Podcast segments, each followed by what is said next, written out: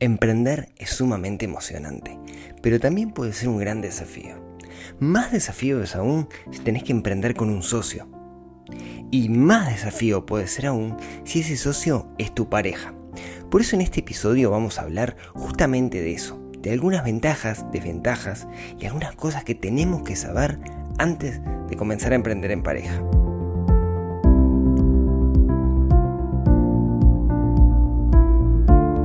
Muy buenos días, tardes, noches para todos. Bienvenidos a este episodio del podcast de Neurona Financiera. Saben que la semana pasada eh, estaba haciendo lo que hago a veces. Debería hacerlo todas las semanas, pero que lo hago a veces, que es contestar preguntas por Instagram. Que es un canal como mucho más directo y me sirve también para saber qué es lo que quieren escuchar ustedes en el próximo episodio del podcast. Y alguien me dijo, tips para emprender en pareja. Yo dije, uy, qué buen tema, pero no lo puedo contestar en una historia de un minuto, 15 segundos o lo que demoren las historias de Instagram. Dije, voy a escribir un... No te puedo responder, le dije, a quien me preguntó, le digo, voy a escribir un, escribir, no, voy a hacer un podcast con esto porque me parece sumamente interesante. Y mucha gente se colgó y me empezó a decir, sí, sí, por favor, por favor, por favor. Sé que es un tema que es bastante recurrente, mucho más recurrente de lo que yo pensaba. Así que ese es el tema de que vamos a hablar hoy. Vamos a hablar de cómo emprender con nuestra pareja o cómo afrontar un emprendimiento cuando estamos, nuestro socio es nuestra pareja. Así que si les parece, comenzamos. A ver, creo que una de las cosas más importantes a la hora de, emprender, si no lo vamos a hacer solos, si no vamos a hacer un, emprendedor solitario, un lobo solitario en la estepa, si lo vamos a hacer junto con un socio, encontrar ese socio es una de las cosas más difíciles que nos puede pasar y puede ser la diferencia entre el éxito y el fracaso de mi emprendimiento. Conozco mil historias de esto. Emprender con alguien es sumamente interesante porque podemos verlo como que en realidad estamos duplicando nuestro tiempo, o nuestra capacidad, o nuestro conocimiento. ¿sí? También puede ser muy, muy, muy riesgoso, porque si no, las cosas no funcionan bien con ese socio, si de alguna manera empieza a haber rispideces, empieza a haber puntos en los cuales uno no está de acuerdo, se pueden empezar a generar problemas. Entonces, elegir el socio adecuado es sumamente importante. No voy a entrar ahora en temas socios, si quieren hacemos otro episodio sobre el tema, de hecho Hugo Benedetti habla mucho en su libro sobre, socios. Y algo, cuando digo Hugo Benedetti me refiero al libro de Hugo Benedetti de negocios e inversiones, que es un libro que súper recomiendo siempre, habla un montón de la importancia de tener buenos socios, y algo que dice que me parece que vale la pena recargar es que puede pasar algo, Puede ser que un socio sea un perfil muy similar a uno, con esto que me refiero. Somos dos estudiantes de ingeniería, a los dos nos gusta programar, queremos hacer una app y salimos a vender la app y hacemos un negocio con esa app. Pero el problema es que como somos perfiles similares, tendemos a ver el mundo de forma similar. Entonces se nos van a escapar un montón de cosas. Pues somos demasiado parecidos. Entonces, en realidad uno lo que tiene que buscar con un socio es complementarse. Es que ese socio pueda hacer las cosas que uno, ya sea por perfil o por formación, no puede hacer bien. Entonces, lo ideal es que los perfiles sean distintos cuando uno tiene socios, ¿sí? O al menos en algún aspecto que sean distintos. De alguna manera, cuando hay perfiles distintos, creo que la empresa puede llegar más lejos, porque de nuevo se complementan. Hay una pata que quizás para vos no sea tan importante, pero para mí sí, la voy a hacer con más cariño, la voy a hacer mejor. El problema que tiene cuando hay una empresa, una sociedad que tiene perfiles distintos, es que muchas veces da lugar a conflicto, porque nuestra visión del mundo va a ser un poco distinta. Podríamos decir, ay, qué horrible, vamos a tener conflicto. No, en realidad el conflicto no necesariamente es malo. El conflicto es parte de esto. Y hay que, justamente, hay que intentar transformar el conflicto en una instancia donde surgen cosas nuevas. Claro, hay que saber gestionar el conflicto y eso es no menor y si quieren hacemos otro episodio sobre el tema, porque gestionar el conflicto es sumamente interesante, interesante y desafiante para que no se rompa todo y no se podrá todo. Entonces me parece que una empresa de socios, para que en el largo plazo funcione, esos socios tienen que tener muy buena comunicación y perfiles distintos y saber resolver ese conflicto. Miren, tengo dos historias que me pasaron hace poquito y ahora nos metemos de lleno en el tema pareja. Eh, una fue la semana pasada, hicimos una reunión con los miembros del, Club del Inversor que están con ganas de emprender. Entonces invitamos a algunos emprendedores, algunos en etapas tempranas, otros en etapas bastante más maduras, y había uno que era una empresa, una empresa que vende una, básicamente lo que vende es una aplicación, pero en realidad hay un servicio detrás de la aplicación, que son dos socios. Y uno decía, miren, yo adoro y me encanta y me apasiona y me despierto todos los días porque me gusta mucho la venta corporativa. Y mi socio es el programador y le encanta quedarse encerrado en la oficina programando toda la noche nos complementamos perfectamente. Venga que hay dos perfiles distintos, ¿no? Tenemos el perfil del P, que es el, del producto, digamos, que es el programador, y el de la venta. ¿Se acuerdan aquello del P por B por G? Lo único que falta a esa compañía es que haga bien la gestión. Pero el producto lo tienen, la venta la tienen en perfiles distintos. Y es re importante, es re importante entender que esos perfiles distintos muchas veces en el ciclo de vida del negocio van a tener también cargas muy distintas. Por ejemplo, conozco otra empresa, una empresa de software muy conocida, que son varios socios. Algunos tienen perfil mucho más técnico y otros tienen perfil más comercial. La empresa ahora tiene unos cuantos años, ya ha crecido muchísimo, pero la realidad es que cuando arrancó la empresa, casi todo el trabajo era técnico y era muy poco el trabajo comercial, porque tenían un cliente y ya no daban abasto, porque eran ellos. Después fue creciendo creció muchísimo. Pero al principio, el trabajo comercial era un trabajo que era medio mm, tranquilo. Y entonces los otros socios dijeron, che, ¿estamos elaborando más que este otro? No, dijeron, entendemos que esto es un ciclo y entendemos que en algún momento nosotros vamos a pasar a gerenciar, no vamos a trabajar tanto y el comercial va a tener que, que salir a elaborar mucho. Y así pasó. Y eso es lo que permitió el éxito de esta empresa, que es una startup que creció de cero y hoy tiene 60, 70 empleados. Entonces, tengamos presente y, miramos lo importante que es tener un buen socio. ¿sí? Ahora, vamos a lo nuestro, vamos a la parte de la pareja. ¿no? Eh, ¿Qué pasa si ese socio es mi pareja? Si es un emprendimiento que le hacemos nosotros desde, desde casa. Bueno, varias cosas, varios temas. Primero, la pareja, ya de por sí, creo yo, tiene experiencia emprendiendo como pareja. Porque una casa, una familia, un hogar, ya de por sí cumple las características de un emprendimiento. Entonces, si a mí me va bien en la pareja, eh, hay chances, no es una regla lineal, pero hay chances que también me vaya bien cuando la pareja emprende. Pero tenemos que tener algunos recaudos y justamente de eso vamos a hablar. Entonces, tengamos eso presente, ¿no? Ya hay experiencia, ya hacemos algo juntos, ya tenemos un, norte común. Tomemos las cosas que nos sale bien de la familia como para usarlo, de la familia, del emprendimiento familiar, digamos. O sea, cuando me refiero a emprendimiento familiar, me estoy refiriendo a la casa, el hogar, la familia en sí, como proyecto.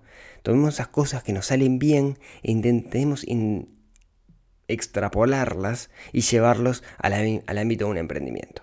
¿Qué me refiero? Por ejemplo, la pareja donde Em, no sé, son dueños de un gimnasio, la pareja donde eh, tiene una carpintería y alguien hace la parte administrativa y de ventas y el otro hace la parte de, la carpintería en sí, etcétera, etcétera, lo que quieran, ¿sí? Creo que quizás lo primero, y para mí, para mí, Rodrigo Álvarez, lo más importante, y acá si quieren lo discutimos, pero para mí lo más importante entre dos socios es que compartan valores fuertes. Porque los valores, los valores son lo que te hacen salir adelante cuando llegan los momentos de conflicto. Para mí es lo más, lo más importante. Y una pareja comparte valores. ¿A, qué me refiero con esto de valores? Eh, voy a poner un ejemplo muy, muy, muy burdo. Supónganse una pareja que tienen un negocio donde, ups, tienen un negocio donde al de alguna forma em, interactúan con el Estado. No sé, ¿no? Entonces, en este negocio en el cual interactúan con el Estado, surge la oportunidad de hacer algo que no está bien, que no lo recomiendo, que les digo que no lo hagan, que es sobornar a alguien para tener acceso a algo privilegiado, ya sea una venta, lo que sea. ¿Sí? ¿Me siguen hasta ahí? Bueno, imaginen que fue un emprendimiento con dos socios y uno es éticamente correcto y el otro no, y el otro hace eso, soborna. Eso puede hacer que la sociedad se vaya al bombo. ¿Por qué? Porque los valores éticos son totalmente distintos. Ahora imagínense si pasa eso en un emprendimiento donde los socios son la pareja. Bueno, yo creo que no va a pasar. Porque desde el vamos, si se forma una pareja, si hay un proyecto familia, los valores son los mismos. Eso era un valor, digamos, para decir algo, pero podría ser cualquier otro. Entonces, a mí me parece que cuando uno se casa, se pone en pareja, lo que sea, los valores ya están alineados, se comparten.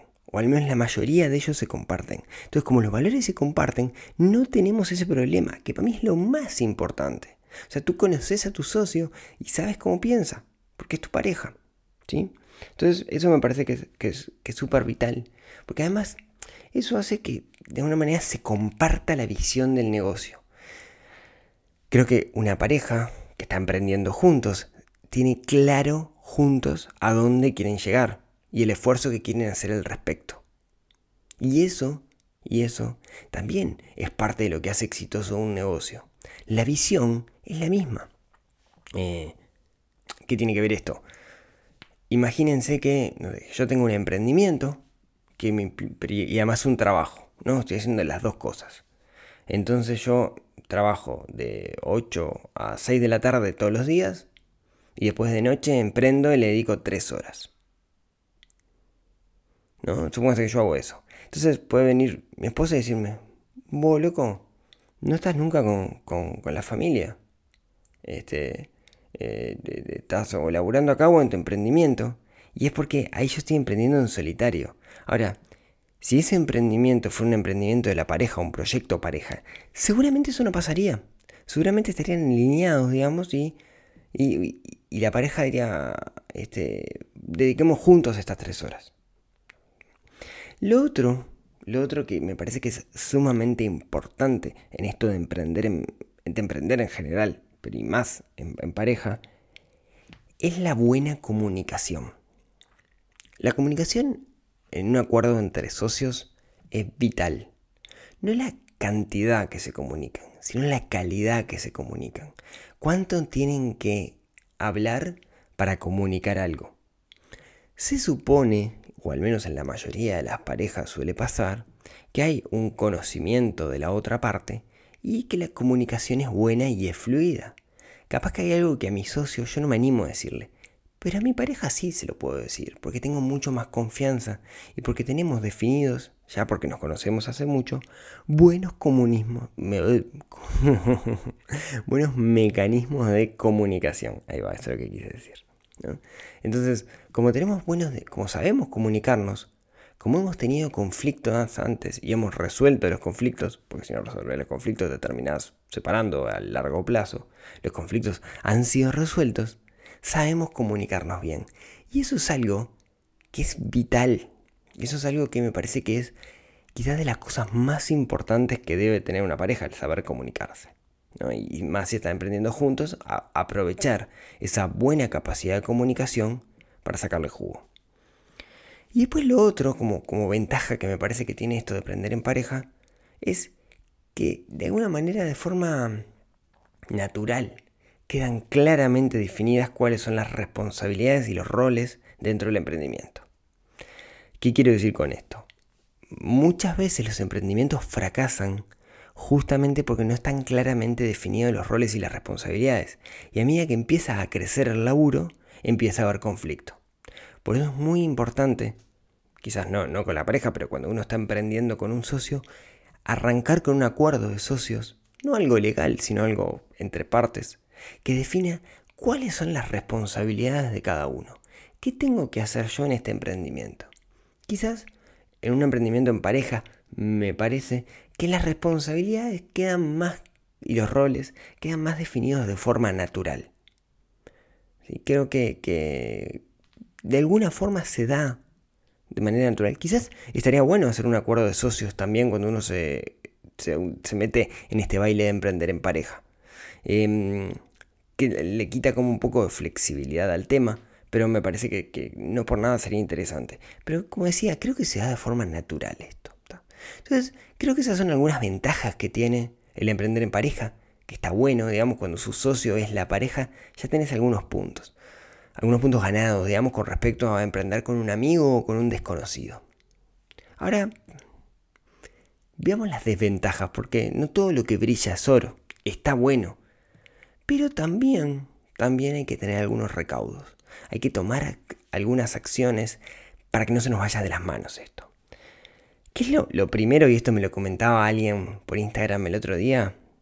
Se mezcla vida y trabajo. Mejor dicho, deja de existir la vida en sí misma y todo pasa a ser trabajo. Entonces estás cenando en tu casa y estás hablando de eso que tenés que entregar. O ese presupuesto que mandaste que todavía no te respondieron. La temática la temática, de alguna manera la temática familiar queda absorbida por el laburo. Porque es en lo que estás todo el día y es con lo que más compartís. No sé, yo estoy pensando hoy con mi esposa que nosotros no estamos emprendiendo juntos. Usualmente yo le hablo de mi emprendimiento, le hablo de mi laburo, ella me habla de su emprendimiento y hablamos mucho de los hijos, la familia, la casa, etc. Ese es como nuestro tema en común. Acá el tema en común sería la familia y el emprendimiento. Y de alguna forma el emprendimiento va robando temas. Me acuerdo en algún momento con, con Aira, cuando teníamos un emprendimiento con conjunto, nos pasamos que hablábamos casi todo el tiempo de eso. Casi todo el tiempo estábamos hablando del tema. Y, y también no estaba bueno. La verdad no, no, no estaba bueno. Entonces, de alguna manera hay que tener recaudo. ¿Cómo? Bueno, definiendo algunas reglas. Podríamos llegar a definir una regla de en la cena no se habla de laburo, o después de tal hora no hablamos de laburo a menos que sea una emergencia. Definir reglas para dejar el laburo separado de la familia justamente para que la familia no, se vea perjudicada por esto de aprender en conjunto. Claro, lo otro que puede pasar es que entre socios es natural que haya conflicto.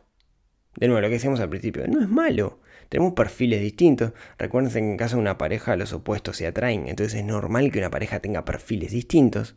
Ahora, se va a generar conflicto. ¿Cómo manejamos ese conflicto? Si el conflicto lo manejamos de una forma seria, es un conflicto laboral, no personal. Pero es muy complicado eso. Es muy complicado que en una pareja tengan ese grado de madurez emocional para no llevarlo de alguna forma a lo emocional. ¿A qué me refiero con esto? A lo personal. Por ejemplo, no sé, imagínense un emprendimiento donde yo vendo, estoy mirando para todos lados, no sé, eh, hago, construyo tablas de surf y mi esposa lleva la contabilidad y hace las ventas, digamos, de la empresa. Entonces de repente yo me mato todo el día haciendo tablas de surf y eh, voy a dar la cuenta bancaria y no, no, concuerda lo que dice la cuenta bancaria con lo que dice eh, lo que de plata que deberíamos tener. O sea, se nos perdió algo por el camino che, ¿qué pasó? Entonces voy a hablar con mi, che, no puede ser, yo pensé que había tanta plata en el banco porque me pagaron tres tablas de surf y en realidad hay menos. Ah, sí, me olvidé, no sé qué, no sé cuánto, no, de, ingresar la, gestión. No, ¿cómo que, te olvidaste? Sí, me olvidé, estaba complicada y me olvidé. No, no puedes. Y empieza la pelea, ¿no? Entonces ahí hay un momento donde la cagás, que es cuando, en esa discusión alguien le dice al otro un juicio. No, sos un desordenado. ¡Ping! Ya no estamos hablando del problema, estamos hablando de tener un juicio sobre vos persona.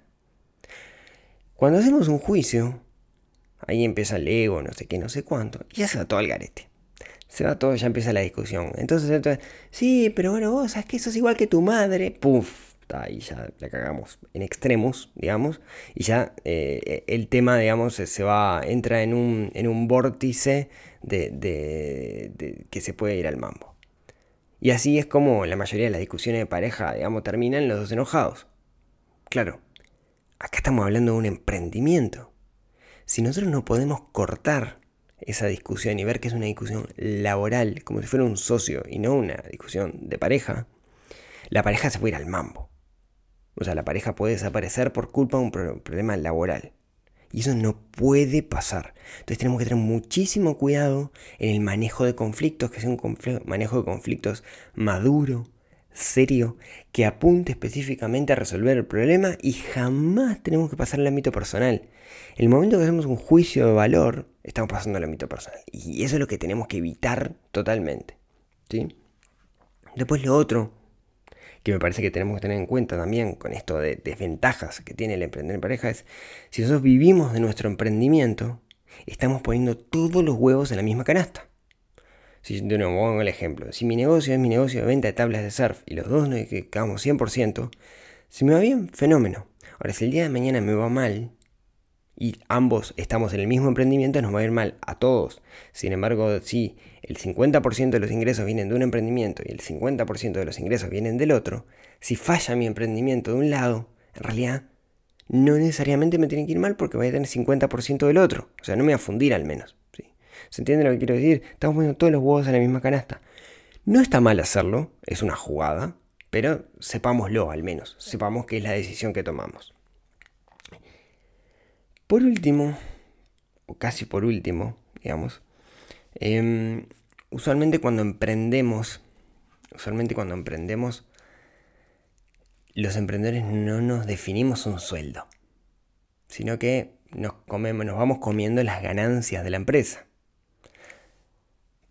hablamos que ellos tener un fondo de reserva y todo eso, pero la realidad es que no tenemos un sueldo. Entonces, cuando no tenemos un sueldo y somos dos socios, ¿cómo hacemos para repartir esas ganancias? Depende cuánto trabaja uno. Bueno, quizás no debo repartirlas y ese dinero va para la cuenta de la familia y se usa desde ahí. O quizás tenga que definir para cada uno, según las responsabilidades que tenga, un sueldo. En todo caso, es un problema que eventualmente podemos llegar a tener. Entonces, por último, y me parece, quería dejar este punto al final porque este lo he visto, lo he visto en muchos amigos que están en, este camino del, del emprendimiento. A veces la vida del emprendedor es una vida solitaria. ¿A qué me refiero con esto? Si uno va a una oficina, si uno trabaja en un lugar, tiene contacto con gente gente con la que estás ocho horas por día sentado al lado. Y conoces a esa gente y esa gente te cuenta sus historias. Y eso te amplía un poco el mundo.